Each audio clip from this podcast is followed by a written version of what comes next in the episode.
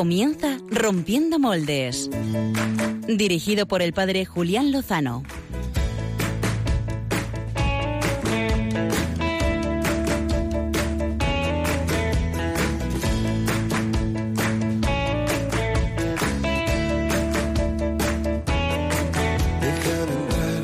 donde estén tus sueños, donde tus anhelos se ponen al sol. Déjame estar donde tantas veces piensas que no puedes, tal vez pueda yo. Déjame que sea yo tu fortaleza muy buenas noches, queridos amigos de Rompiendo Moldes, queridos amigos hermanos de Radio María. Terminamos octubre, el mes del Rosario, el mes misionero, y nos asomamos a noviembre, mes tradicionalmente marcado por la consideración de las realidades últimas. El próximo jueves 2 de octubre conmemoraremos a los fieles difuntos y lo haremos desde la luz que nos da la solemnidad de todos los santos, que celebraremos el próximo miércoles 1 de noviembre. Con esa luz, la luz de la resurrección, la de la santidad, se puede afrontar la pérdida de un ser querido. No nos reímos de la muerte, no jugamos con el poder de lo oscuro y lo oculto. Nosotros celebramos la luz, por eso no celebramos en ninguna parroquia pues cosas como Halloween, ¿no? Eh, si acaso celebramos algo, celebramos Halloween, los santos vencen, ¿verdad? Eh, esta es la propuesta que os queremos hacer, que celebremos la luz, la santidad, la resurrección. Lo hacemos en estos próximos 55 minutos de Buena Radio.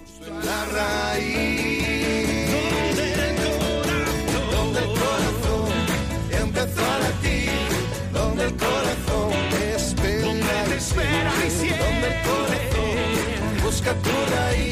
donde el Esta noche traemos dos temas bastante diversos entre sí. El centenario de la Revolución de Octubre en Rusia es el primero de ellos. El profesor Armando Cerolo nos dará luz para hacer un balance de este siglo eh, de hoz y martillo.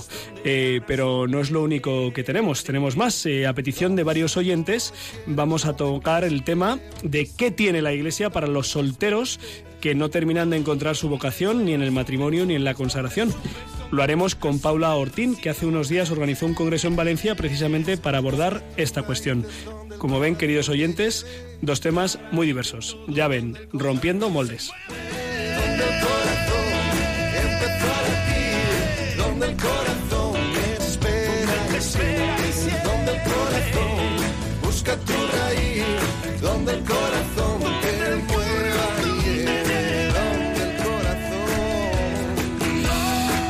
Buenas noches, equipo. ¿Vosotros cómo estáis? Eh, equipo pequeñito, ¿eh? Abreviado. ¿Cómo estáis? Julián Lozano, buenas noches. Uy, qué espera. Es que me ha pillado entre octubre y noviembre. me ha pillado tanto cambio de tiempo me ha pillado un poco la garganta. Este veroño, que dice un amigo mío, Jorge ah, García, ahí este estamos. otoño con apariencia de verano, con clima de verano, con temperatura de verano y sin las lluvias de otoño nos está poniendo un poquito extraños, ¿no? Nada, todos malos, pero bueno, con alegría y contentos, no pasa nada. Bueno, bueno, perfecto. Eh, al otro lado del cristal, en la pecera, llevando el control de todo, eh, más o menos, eh, están Álvaro González y Javier Hidalgo. Buenas noches, pareja. Muy buenas noches, Julián, y buenas noches, Pachi. Hola, chicos, ¿qué tal? Incluso buenas noches, a, los oyentes, incluso también. También a todos, a mamá y la abuela y todos los que nos escucháis. Oye, estos son de la revolución de los solteros, estos dos, ahí están. bueno. Yo de los solteros, tú, Pachi, las, estás cebado conmigo, ¿no? bueno, lo que pasa es que luego veremos que el, que el Congreso, el encuentro eh, de Valencia de hace una semana, era mm, sin etiquetas ni compromisos y Álvaro algún compromiso que otro tiene, pero no, no vamos a tocar ese tema. Eh, ¿Qué van a traer hoy los biorritmos más entretenidos de Barrio Sésamo? ¿Barrio Sésamo? De, Rompiendo Moles. pues vamos a viajar hasta Argentina, que vamos a traer a una artista nueva, lleva apenas cantando dos meses. Os introduzco el nombre ya para que la vayáis buscando, así os dejo con el hype y luego lo escuchamos todos juntos. con el, el hype, el hype mola, tú estás a la última, ¿eh? ¿Qué es el hype? Eh, tiene, explica lo que es el hype, Alvarito. El hype es las ganas, que te dejo con la intriga, pero es eh, la versión moderna. Se usa mucho ahora decir, voy creando hype para y por, decir. ¿Y por qué lo decimos en inglés cuando tenemos en español que es muy bonito? Pues bueno, porque rompemos moldes, es Julián. otra revolución. Ya, ya, porque las ganas no queda igual, ¿no? Se llama que no os he dicho el nombre, que estáis todos con el hype y de verdad lo estáis creando. Verónica Sanfilippo, una artista. Verónica Sí. Sanfilippo, que por lo que intuyo no canta en inglés, ¿no? Canta en español. Fenomenal. Tampoco es italiano, aunque el nombre nos lo pueda sugerir. Eso- Viene de Argentina. Eso me gusta, eso me gusta. Muy bien. Eh, Alvarito mola. Javier, Javier Hidalgo, ¿cómo estás? Buenas noches. Buenas noches a todos los oyentes, a los presentes y bueno, a todos en general. pues aquí bien, estamos con las redes sociales. Estupendo. ¿Y qué, qué propuesta de pregunta, de, de hashtag o, o de WhatsApp tienes para nuestros oyentes? Bueno, manera de participar en el programa de hoy que tiene muy buena pinta. Ya os lo decíamos en la encuesta esa, que como siempre damos muchas opciones, ¿verdad? sí, Para sí, que la me ha encantado. Re- recuérdale a nuestros oyentes cuál es la encuesta que les La has encuesta propuesto. era que, que- qué pinta tenía el programa de, de esta noche. Con, eh, o sea, más exactamente, temas históricos, propuestas, música. eh, ¿Tiene o no tiene buena pinta el programa de hoy? Y las dos respuestas posibles pinta de la buena o muero de las ganas. Entonces, pues, Toma. Ah, ¿Y cuál va ganando? va ganando con un 100% pinta de la buena. O sea, Oye, Con una friolera de dos votos. ha ¿eh? Hay la que mía, esa es la mía. Eso no se hizo, Baruki. Bueno, entonces podéis participar haciendo mención directa a la cuenta, los que estéis en Twitter, por supuesto, eh, a la cuenta de Rompiendo Moldes, que es arroba romp moldes, R-O-M-P moldes, moldes, o también por el WhatsApp. Vamos a hacerlo, eh, vamos a explicarlo como siempre para que pues, los que estén interesados lo puedan hacer. ¿Qué tenéis que hacer? Tenéis que abrir vuestra aplicación de contactos en el móvil, ¿vale? La aplicación de contactos. Y tenéis que añadir el siguiente contacto con el nombre que queráis. Podéis poner Radio María, Radio María Rompiendo Moldes, pero es importante que lo guardéis porque si no, no os va a salir en la aplicación de WhatsApp, que esa es nuestra intención, ¿vale? Abrís la aplicación de contactos, ya está, ponéis el nombre que queráis y añadís el siguiente número. 668 594 383. Lo repito otra vez. 668 594 383. Eso lo guardáis, que se quede bien guardado. Abrís la aplicación de WhatsApp y tenéis que buscar pues en la lista de contactos del WhatsApp que os aparezca como lo habéis guardado, Radio María, Rompiendo Moldes, lo que sea. Ahí todas las preguntas que tengáis durante la entrevista o durante el programa nos las vais escribiendo y Dios mediante, si hay tiempo, pues eh, participaréis em, aquí en directo del- de uno de los programas más chachis de Rompiendo Moldes. Esto ya ha sido una coletilla un poco forzada, pero bueno, se ha entendido, ¿no? Espero que sí. Eh, contamos con ello. Pues nada, por cierto que tenemos eh, correo electrónico, luego en algún momento lo compartimos, nos han escrito a rompiendomoldes@radiomaria.es. Ostras. Eh, ha habido va- varios mails, al- alguno más dirigido a un servidor que ya le he contestado personalmente. Mm, ¿Se puede decir Y- algo? No. Vaya. Y, y- y también uno que después haremos público. Pero, eh, sin más dilación, vamos al tema de portada, al primero de ellos, 100 años de la Revolución de Octubre.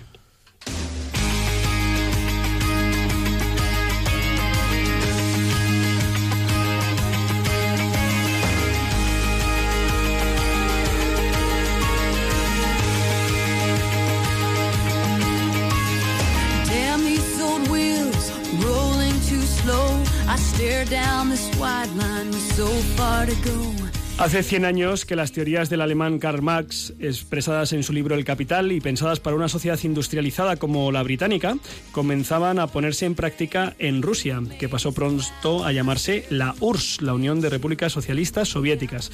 Hace 20 años, el escritor francés Stéphane Courtois, no sé si está bien pronunciado, editó el libro Negro del Comunismo, en el que intelectuales de izquierda denunciaban el balance de los regímenes comunistas en el siglo XX.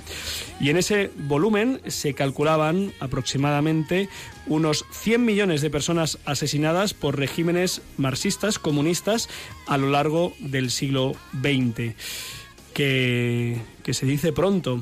Eh, habría que sumarle a estos eh, últimos, los últimos 20 años en los que desgraciadamente también ha habido eh, muertes y otro tipo de acciones injustas contra la dignidad de la persona por parte de estos regímenes.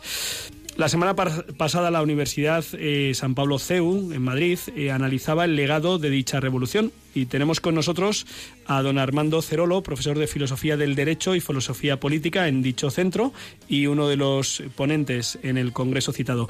Muy buenas noches, don Armando. Muy buenas noches y buenas noches también a todos los oyentes. Pues muchas gracias por atender nuestra, nuestra llamada. Eh, podríamos, podríamos hablar horas sobre esta ideología, este sistema, esta filosofía, este pensamiento. Eh, vamos a intentar en estos 10-12 minutos que tenemos por delante eh, sacar alguna cosa jugosa que nos permita pues hacer un, un balance, un discernimiento sobre esta realidad. La pretensión comunista tú que eres un estudioso de esta cuestión, eh, a tu modo de ver, ¿es, ¿es económica, es política, es social, es religiosa, es totalizante? Pues mira, si quieres te empiezo por, por desmontar un poco el, tópico y luego entramos al fondo ideológico que, que, yo considero que es el, el, más, el que mejor explica la cuestión. Mira, yo en estos días, eh, cuando voy por Madrid paseando por las calles, voy recogiendo folletos y tengo aquí uno delante que empieza diciendo lo siguiente.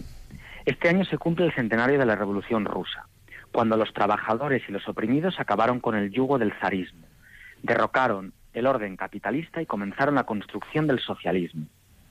Entonces, bien, esto es mentira. Entonces, eh, ¿por qué digo que es mentira?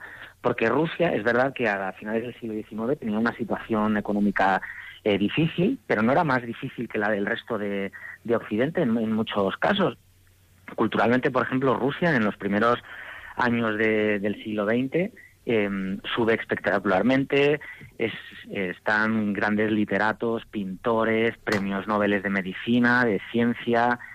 Eh, a nivel económico, el crecimiento del Producto Interior Bruto está creciendo exponencialmente. El nivel de alfabetización en el pueblo ruso es cinco puntos superior al de España en la misma época, teniendo en cuenta que además es un territorio mucho más separado que el español y que llevar la educación a, toda, a todo el territorio ruso era mucho más difícil que en España. Entonces, con estos datos que, podríamos entrar más en profundidad, pero por no, por no cansar, simplemente es un argumento para decir que la verdadera causa de la Revolución Rusa no fue la opresión del yugo zarista, ni, ni una clase trabajadora explotada, ni tal. Esos son los tópicos que han ido calando por la interpretación marxista, que mm, ahora, 100 años de la Revolución, se está revisando. Entonces, lo primero que hay que decir es que esto que todavía está llegando aquí a España en partidos populistas que se hacen eco de esto es falso. Bueno, no obedece la revolución y de hecho la revolución rusa lo que fue fue un golpe de Estado por parte de una oligarquía que había sido educada en las élites europeas. En concreto, Lenin, por ejemplo, estudió en Suiza y Marx eh, se educó en Inglaterra. Entonces, esto es lo, lo primero que hay que decir a los oyentes. Y respecto a, a, la cuestión de qué es lo que pretende, cuál es la pretensión de, de, esta, de este pensamiento y de esta revolución que 100 años después, como comentabas, eh, y asombrosamente, eh, no son pocos los que la celebran y la reivindican.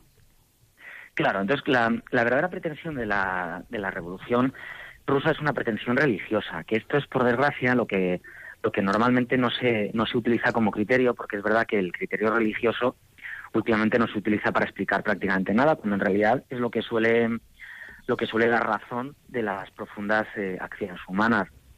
Entonces tiene una pretensión claramente religiosa por, por distintas cuestiones. La primera es una cuestión histórica, y es que es verdad que, que en todo Occidente hay algo que se está, que se está removiendo, ¿no? Está en la misma época eh, se produce la caída de, del Imperio Austrohúngaro en, cuya capital es Viena, que es el centro de la cultura. Hay una tensión con los imperios, que los imperios eran de, corte religioso y principalmente católico. Es la Primera Guerra Mundial. En Estados Unidos se están cociendo las grandes ideas. En arte están las vanguardias. Entonces, todo el principio del siglo XX en Europa es una tensión eh, con el formalismo, ¿no? con lo que los, los propios artistas y religiosos llaman las vanguardias. Entonces hay una tensión entre las vanguardias y el clasicismo, entre la rigidez que ellos opinan del mundo clásico y lo que se está empezando a hablar y tal. Entonces, en el fondo, todo el principio del siglo XX es, un, es una tensión religiosa por una, pues por una nueva forma de entender las cosas y contra el formalismo.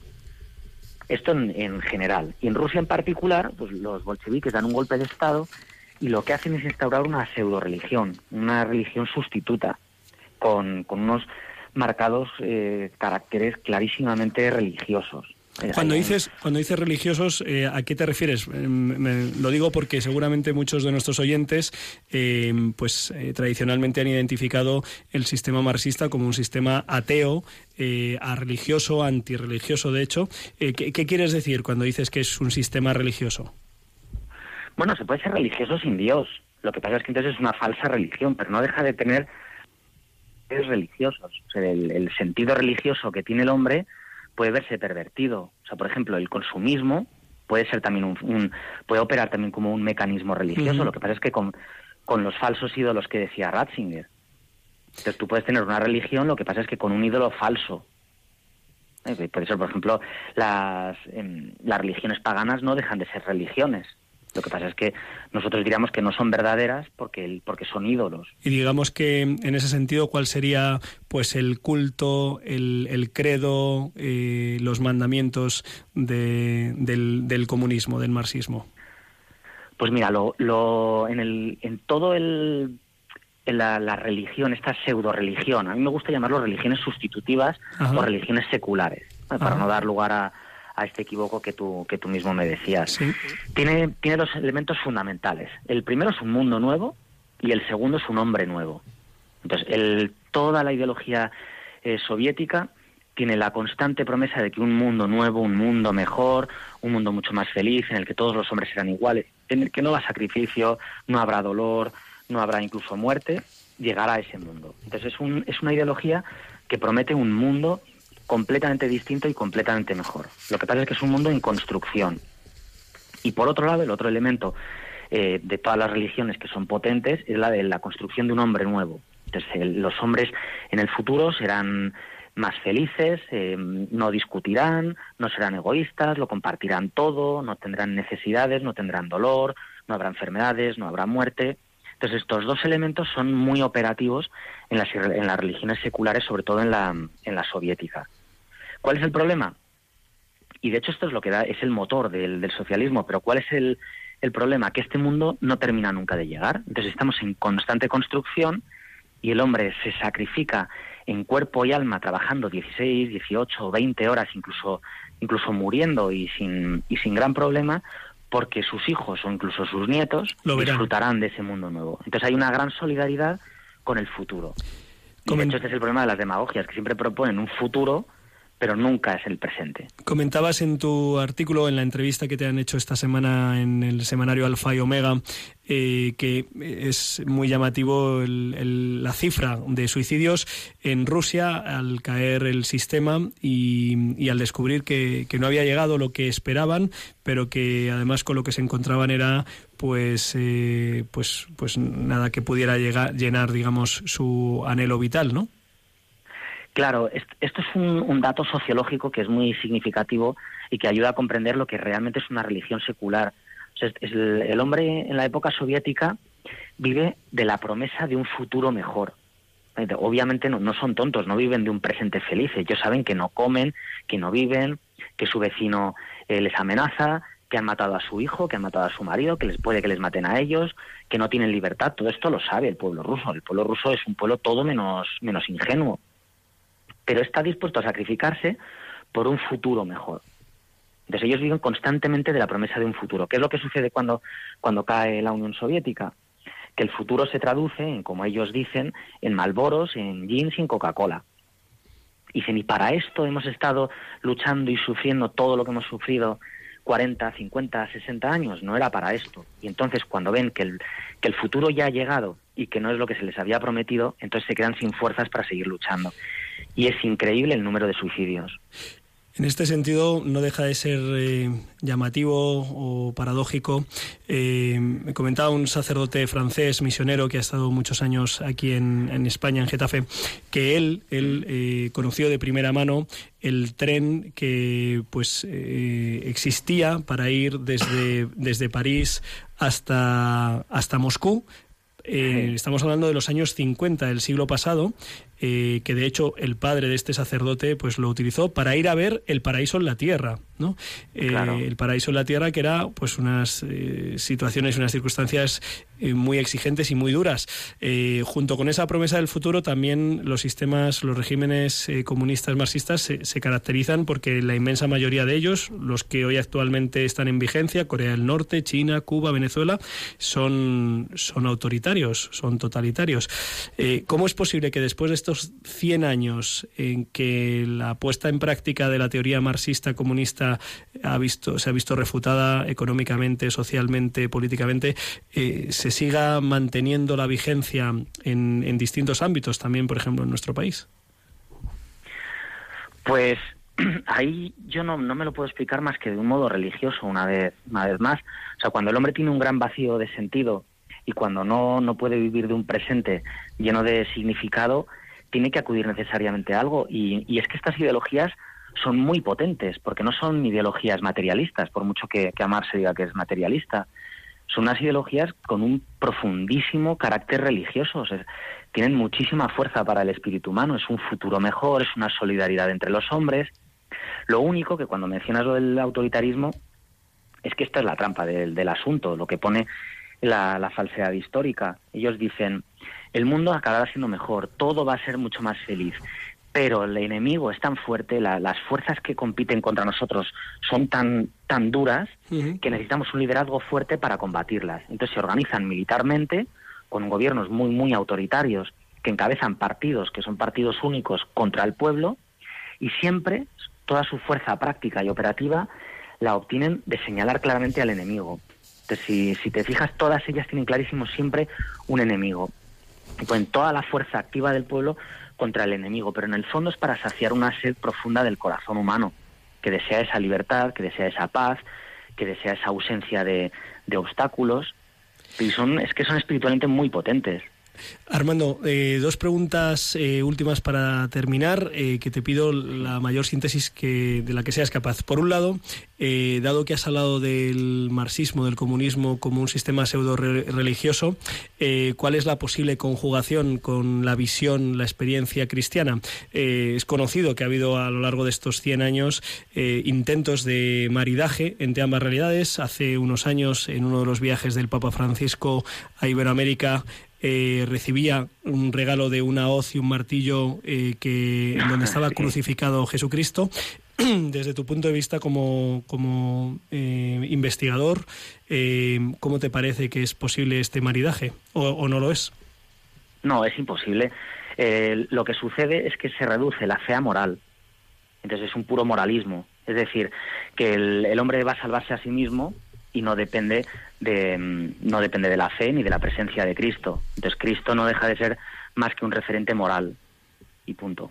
Entonces ya se trata de, organizarse para actuar bien y que el hombre se salve a sí mismo, cuando la religión es que el hombre es salvado por otro. Cuando entramos en misa los creyentes, lo primero que confesamos es que somos pecadores, que no podemos, y entonces nos ponemos en manos de otro. Lo que hace el socialismo es que como ese otro no termina nunca de actuar y de salvarnos, ellos se organizan para salvarse a sí mismos.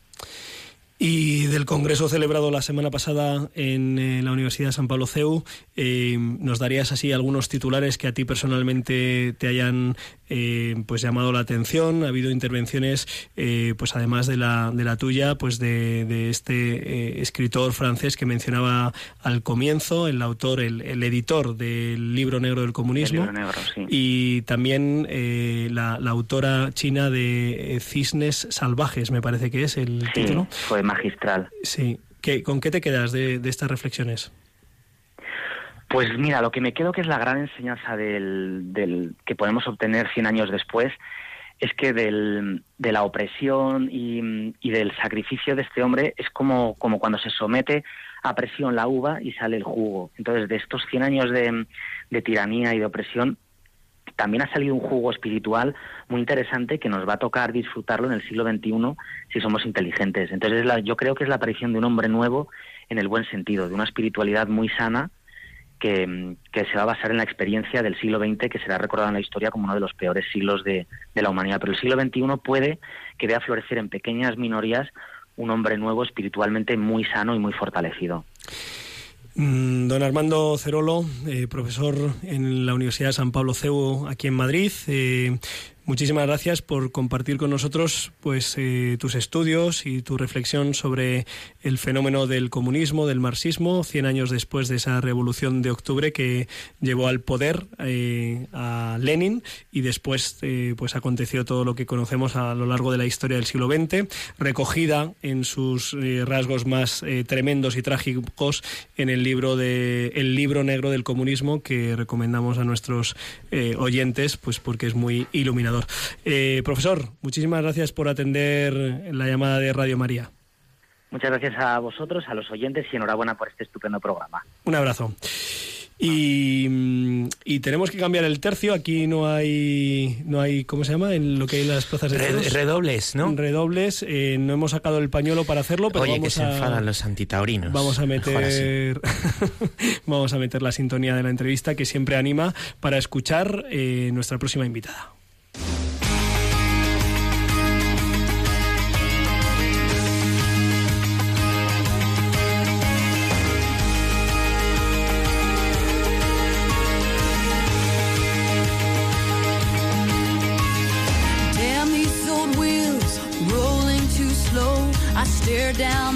Pues como le decíamos a los oyentes, eh, cambiamos el tercio y bastante. ¿eh? Nos pasamos de los 100 años de la Revolución de Octubre en Rusia y atendiendo a las peticiones, algunas peticiones de nuestros oyentes y amigos en redes sociales, Twitter y Facebook, para que luego digan que no les escuchamos y no les hacemos caso, pues vamos a mm, abordar nos vamos hasta Valencia y en Valencia nos espera Paula Ortín, mm, cristiana comprometida en el movimiento Regnum Christi y eh, organizadora el pasado sábado del Congreso sin etiquetas ni compromiso para católicos solteros. Muy buenas noches, Paula.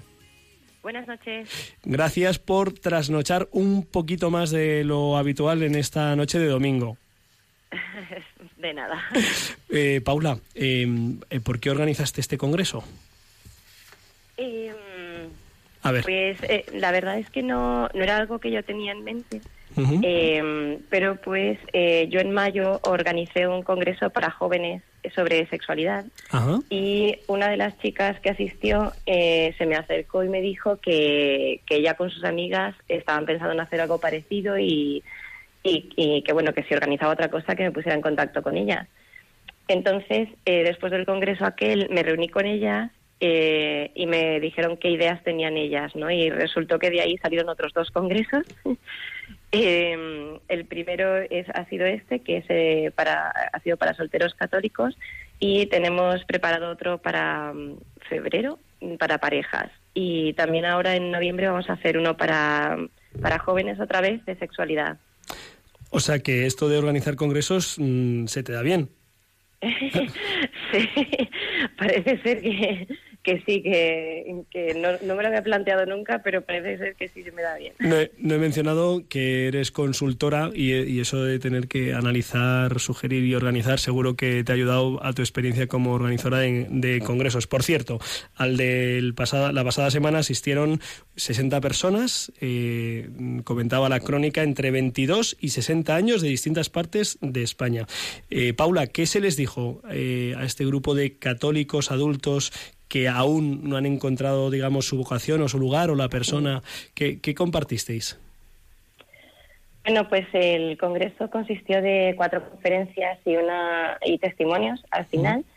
Entonces, eh, un poco el recorrido que hicimos fue eh, empezar eh, diciendo, pues, el sentido de la soltería y, mm, y si puede ser so- eh, puede ser fecundo un soltero, ¿no?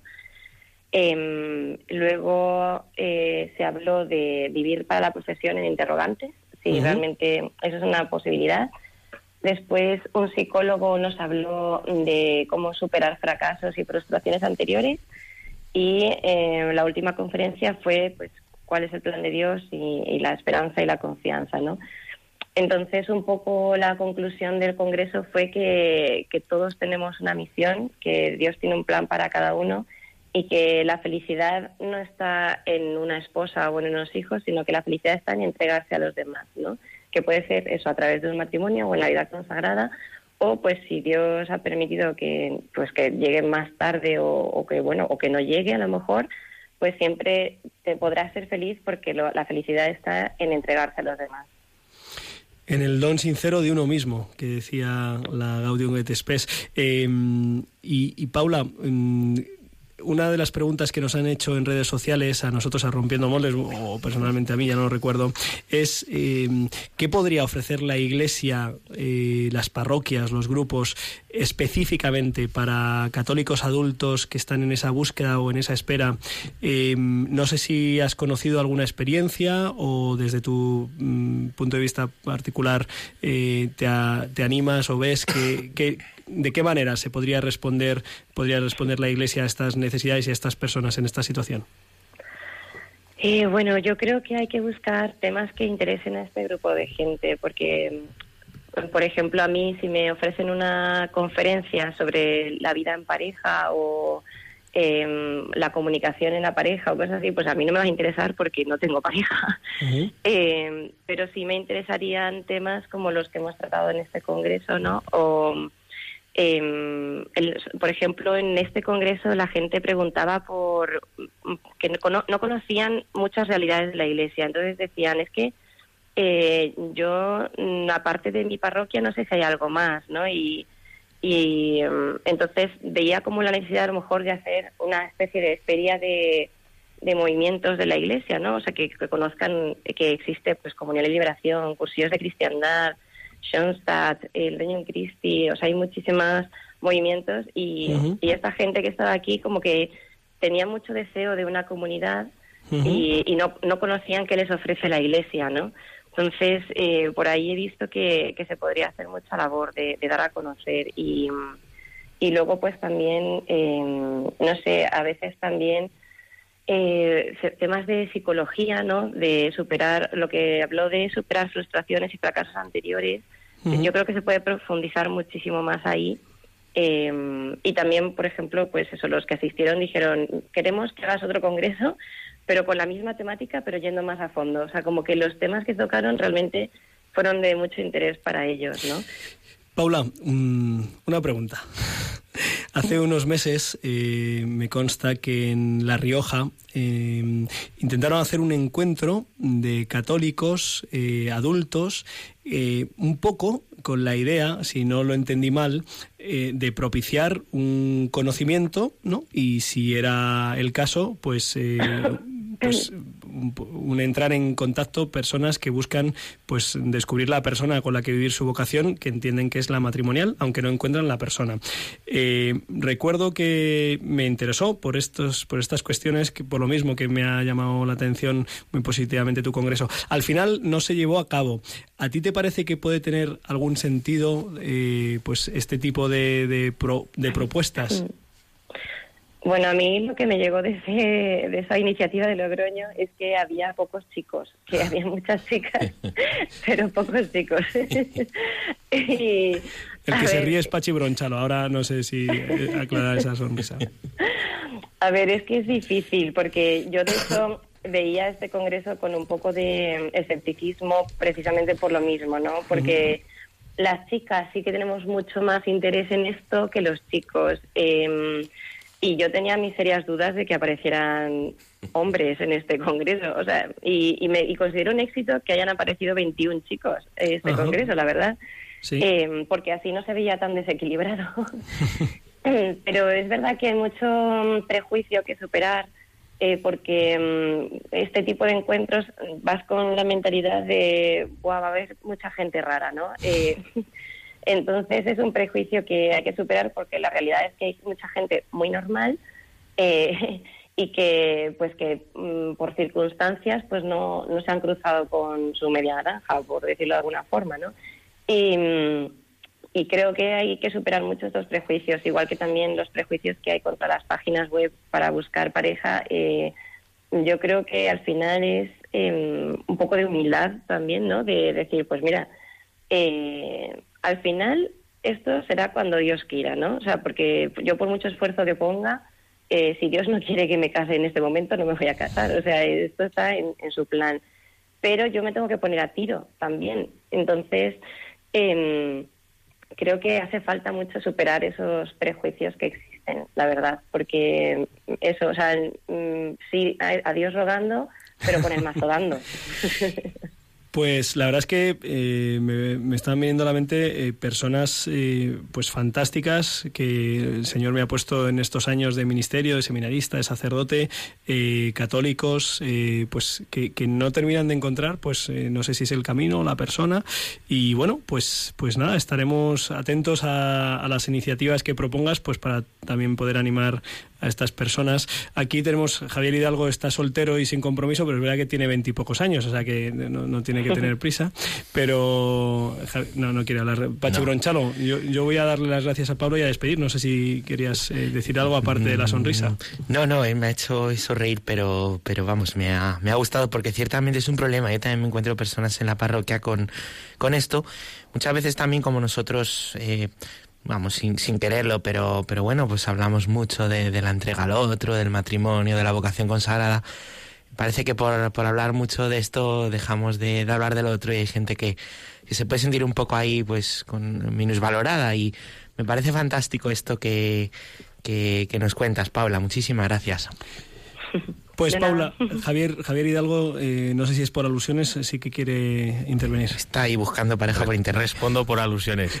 Que no, me ha, me ha- me ha llamado la atención la entrevista que teníamos, ha estado, ha estado muy bien y nada, recalcar las palabras que ya nos comentaba Paula, que aunque sea, o sea, no el aunque, porque parece que estamos poniendo como, como pegas, ¿no? La soltería también es una manera de entregarse de una manera más especial en otros ámbitos, ¿no? De, en, la, en la parroquia, a la familia, a los amigos, y que entenderlo esto a veces cuesta mucho, ¿no? Porque parece que que es una frustración, pero nada, nada que ver. O sea, con mucho, con mucha fe y con mucha confianza cogerlo, entregarse y, y Dios dirá que, que dispondrá seguro. Muy bien, pues eh, Paula Ortín, eh, estaremos atentos a las próximas iniciativas. Eh, gracias por ofrecer eh, y por también entregarte a los demás hermanos y ofrecerles estas posibilidades de, pues de entender y de vivir mejor su, su situación. Pues sí, seguiremos, seguiremos haciendo cosas. Muy bien, pues Paula Ortín, organizadora del Congreso Sin Etiquetas ni Compromisos. Eh, muchas gracias por estar en Rompiendo Moldes en Radio María. Seguiremos en contacto. Muchas gracias. Muchas gracias. Buenas noches. Eh, pues eh, en estos momentos tenemos que cambiar el, el tercio y gracias Pachi Nada, nada. por introducir este pero pero yo creo que la música de, del cambiar el tercio es otra es. Ay, tenemos una mejor. tenemos una mejor vamos a escucharla para que Pachi Bronchalo nos traiga sus caramelitos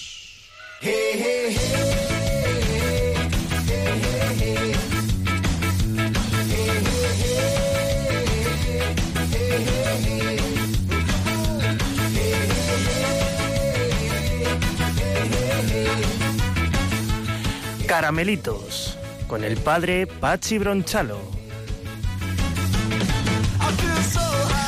Buenas noches, ¿cómo va la vida? eso es, eso Equipo. es, con esa garganta Eso de gritar al micrófono. micro, que Ya sí. no puedo, ya no puedo. Anoche estuve con Javi, estuvimos hasta las Sí, sí, hasta 3 las de la mañana, menos mal que eran las 2 de Eh. nocturna. Ahí existe, madre mía. Fantásticamente bien Oye, estuvimos. eh, Pachi, ahora nos tienes que contar eso, pero eh, que grites la primera vez que empiezas a hablar está bien, pero ya no sigas.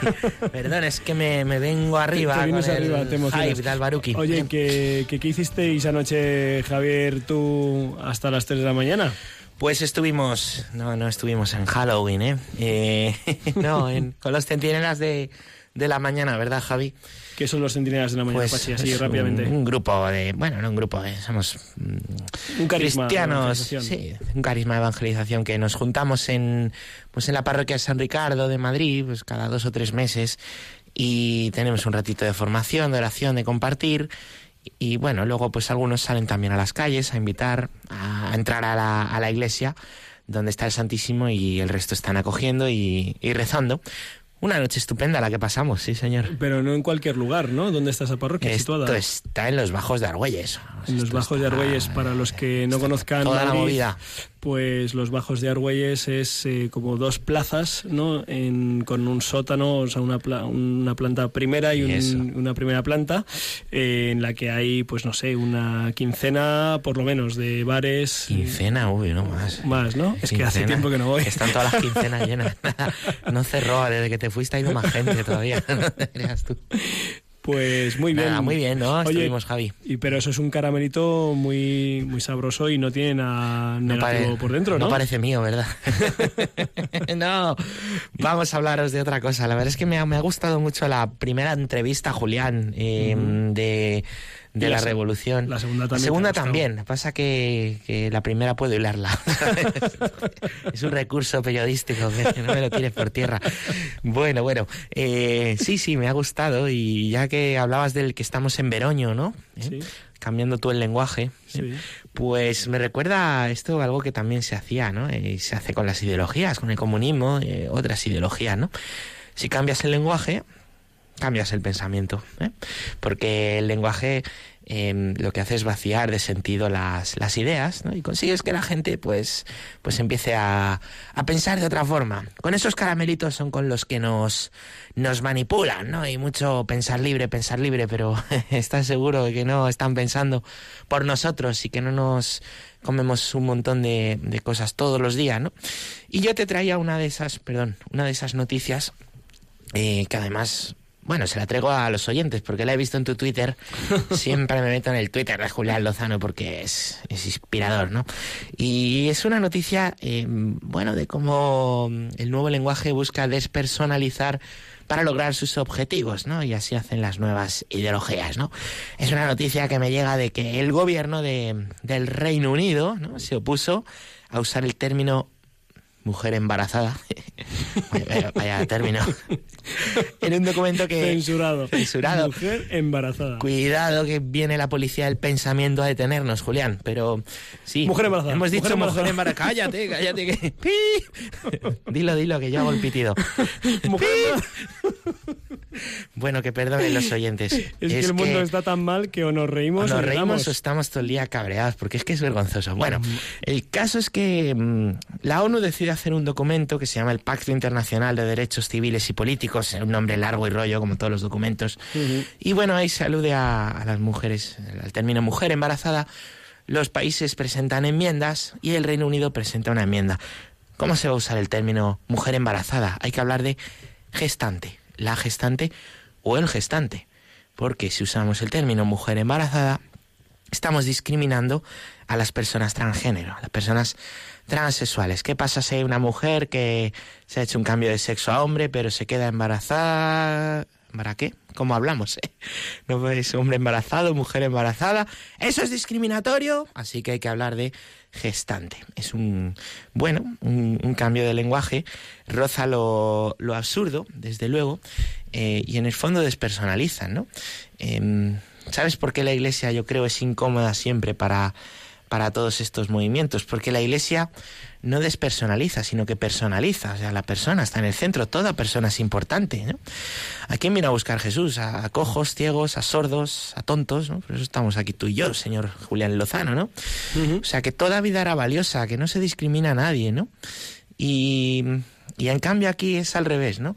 Al que parece que se le va a discriminar, para no discriminarle con el lenguaje, lo que hacemos es vaciar el lenguaje de, de contenido. Pero claro, dejamos de saber quiénes somos las personas, ¿no? Las mujeres no están embarazadas. Son gestantes, como si fueran hornos. Bueno, no es el único caso ¿eh? que, que tenemos, ¿eh? pero tenemos muchos que, que nos hemos eh, tragado ya, ¿no? ¿Sabéis cómo se llama la, la ley del aborto en España? No se llama ley del aborto que suprime niños, ¿no? Se llama ley de interrupción Voluntaria voluntaria, además voluntaria. del embarazo. Eso es. Como si pues aquello no, no fuese nada, ¿no? Como si, Como si un se pueda embarazo interrumpir Claro, y tienes- luego mm, vol- volver al proceso. Eso, como si tuvieran un interruptor las mujeres, ¿no? Para parar un momento, como si fueran microondas. E- Es así. Pero claro, suena como más bonito, ¿no? Porque tú no estás abortando, estás interrumpiendo, ¿no? Em, yo creo que le hacen un flaco favor a, a las mujeres, ¿no? Que bastante sufrimiento pueden tener ya, como para que encima las, las mientan con estas cosas, ¿no? Tenemos uno que nos hemos comido ya, ¿no? Y es que en muchos países se habla de eh, la ley de eutanasia. ¿Que ¿Sabes lo que significa eutanasia? Eu, Es palabra griega, ¿no? buena, Buena, Thanatos. muerte. La buena muerte. La buena muerte, la eutanasia, ¿no? La ley de eutanasia es la ley de la buena muerte y el que se la aplica está teniendo una buena muerte. Como si hubiera buenas muertes y malas muertes, ¿no? Como si no hubiera dignidad en, en, la persona que sufre una enfermedad, como si el que elige un cuidado paliativo en estos países y él dice no a la eutanasia no fuera a tener una buena muerte, ¿no? Ellos nos ponen, ¿no? Em, nos ponen el, el valor en, en la acción, ¿no? El valor está en la persona. Y la persona es infinitamente valiosa, viva como viva y muera como muera. Es así. ¿eh? Por eso Cristo ha venido al mundo, Julián, y por eso ponemos la cruz en todos los sitios, llevarla orgullosos, ¿eh? Eh, aunque la censuren, ¿no? Porque la cruz nos recuerda una cosa, ¿no? Que la buena muerte es esa, que Cristo ha venido porque mi vida le importa y cuando yo sufro y en el peor de los males que pueda tener y lo que más miedo me da, que a lo mejor es la muerte, mi vida tiene un sentido porque a alguien más grande le importa. Pachi Bononchalo, muchísimas gracias por subir el listón, subir el ánimo, Eh, a ti, Julián, me lo paso muy bien aquí siempre con vosotros. para, por levantar los corazones hacia el Señor. Vamos a terminar eh, moviendo un poquito el esqueleto, Pachi.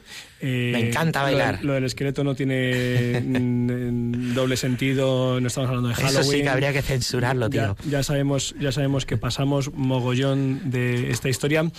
Eh, nos lo pasamos bastante bien los cristianos, Sí. mm, por lo menos eh, los que yo conozco. Eh, disfrutamos mucho y no necesitamos eh, pues recurrir a pues a goles que nos han metido de la cultura americana que tanto se critica en tantos ámbitos, pero luego me cojo una calabaza y me disfrazo de bruja.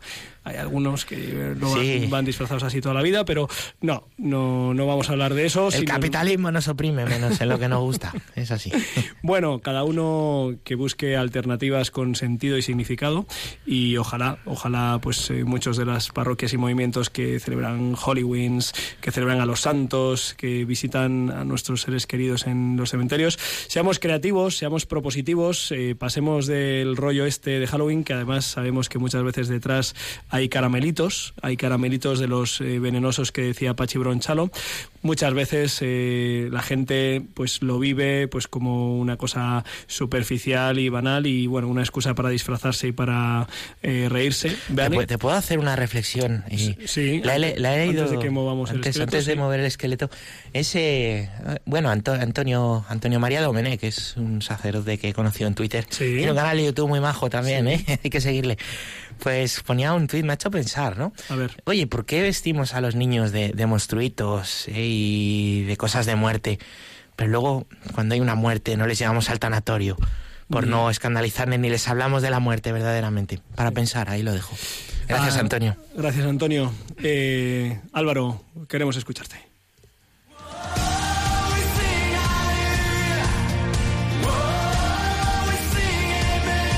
Biorritmos con Josué Villalón y Álvaro González.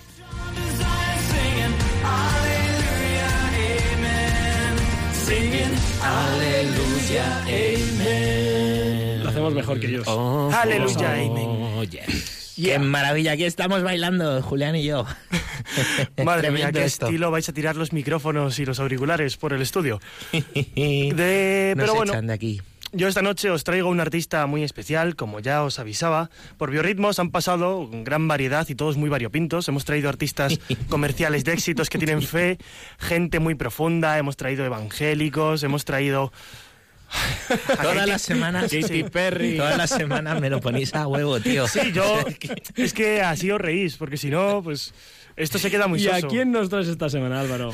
Bueno, os traigo a Verónica Sanfilippo, ¿vale? Eh, está empezando ahora mismo y nos trae, eh, vamos a traer un tema que se llama Osana. Es una canción de alabanza a nuestro Señor, Rey de Reyes, que viene a traernos la paz.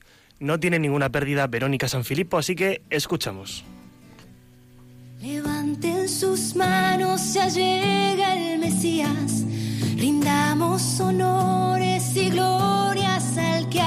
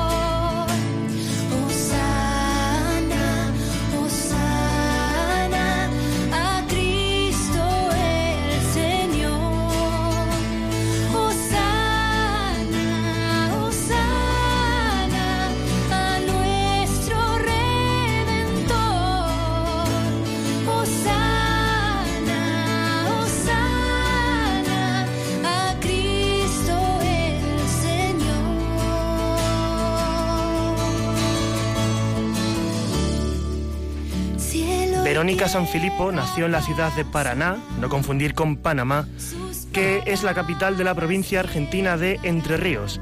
Nació en 1995, lo cual significa que es de mi quinta. Unos tienen estos talentos y otros nos conformamos con contar lo bien que lo hacen. Nació en una familia católica que desde pequeña le enseñó la fuerza de la fe y los valores de Jesucristo. Desde muy joven ha participado de forma activa en la vida de la iglesia. De hecho, comenzó cantando en las misas de su colegio. Ella confiesa que lo hacía para ser escuchada y que la gente le felicitara después, pero en una ocasión un profesor le dijo que escucharla le hacía mucho bien. Estas palabras le calarían hondo con el paso de los años. Ella misma lo reconoce en palabras exclusivas a Rompiendo Moldes, que después de rezarlo y dejar de lado mi egoísmo de querer ser el centro de atención, comprendí que Dios me quería para más. Tras un tiempo de oración y discernimiento, Verónica puso su don musical al servicio de Dios. A la edad de 16 años comenzó un ministerio musical en su parroquia acompañado por, acompañada por su novio Augusto. Juntos ofrecían sus canciones en misas, retiros y adoraciones al Santísimo hasta que fueron creciendo y pronto actuaron en otras parroquias de la diócesis. El siguiente tema de esta noche se titula Instrumento de tu amor. Es una composición propia de Verónica Sanfilippo y en él cuenta acerca de este sí que le da a Dios para servirle con esa música. Lo hace con confianza, con la confianza de que siempre es Él el que nos sostiene. Crece todo,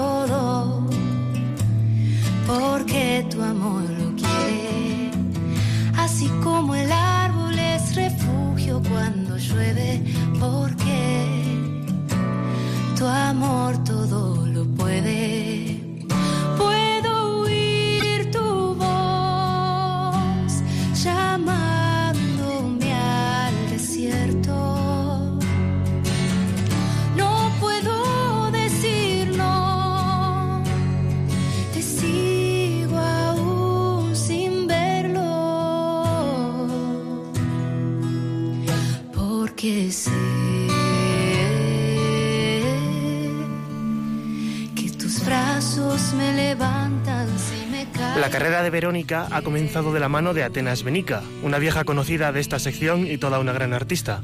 Atenas descubrió su voz en la Misa de Cielo Abierto. Es un evento de evangelización que incluye misa, concierto y adoración al Santísimo, donde participaba la propia Atenas. Escuchó a Verónica cantando en el coro y después eh, le preguntó y ofreció su ayuda para comenzar a evangelizar a través de la música. De la mano de su productor, Jonathan Narváez, ha comenzado subiendo estos temas a YouTube y a Spotify para comprobar qué repercusión alcanza. Por el momento supera las 130.000 reproducciones y en palabras de, de Verónica, lo que más le alegra e incentiva para seguir es leer los mensajes de las personas que dicen que le ayuda a rezar. Esa es la meta, que las canciones ayuden a rezar y a encontrarse con Dios. Actualmente está trabajando para sacar su primer disco, para lo cual nos ha pedido que recemos por ella especialmente. Así que nos toca corresponderla, para que todo salga adelante y la voluntad de Dios se, cumple, se cumpla llevándola lejos. El, el último tema de esta noche, con el que vamos a cerrar los biorritmos, es una composición de la propia Atenas a la que Verónica Sanfilippo le pone la voz. Se llama Recibe mi- mi corazón y a ella unimos nuestra oración. de tu presencia.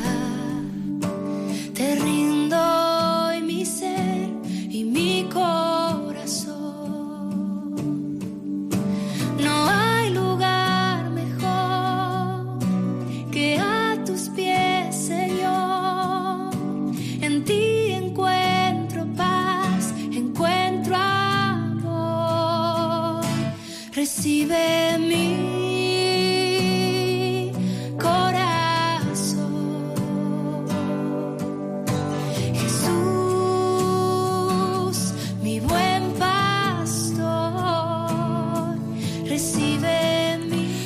Pues sí, Verónica San Filipo, eh, nos estás ayudando a rezar y, rezamos por ti para que puedas poner estos talentos al servicio de Dios y de los hermanos. Eh, Rosa Santos, eh, soy una chica de 36 años que vive en Galicia. No conocía vuestro programa, pero mi madre me habló de él, lo escuché y me enganchó tanto que no me pierdo ni uno. Viva las madres. Me encanta escucharlo. Cuando está el padre Pachi Bronchalo. A ver, ah, sí, me encanta escucharlo cuando está el padre Pachi Mm, aquí estamos. Eh, Muchas gracias. También admiro a Josué por su rap. Quisiera pediros que dedicarais un programa a comentar los peligros que encierra la fiesta de Halloween, algo hemos dicho, ya que la mayoría de la gente desconoce lo que hay detrás. Aprovecho para felicitar a Clara por sus maravillosos planes B. Muchas gracias por vuestro tiempo, un fuerte abrazo para todo el equipo. María María Rosa debe ser. Eh, María de La Coruña. Muchísimas gracias, María. Eh, Saludos. Podéis escribir a rompiendomoldes arroba radiomaria.es. Mandamos desde aquí un saludo muy cariñoso a nuestras chicas. Hoy hemos estado solo aquí el patriarcado, como dice Sí, pero estos dos no, han tenido que meter tripa hoy. Clara, Clara Fernández y Diana, eh, pues os mandamos un cariñoso saludo y esperamos que dentro de dos semanas estéis aquí con nosotros.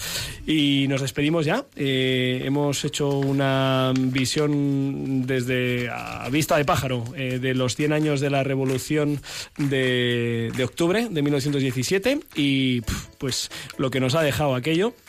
También hemos hablado de los planes para católicos adultos que no encuentran la persona o su vocación todavía.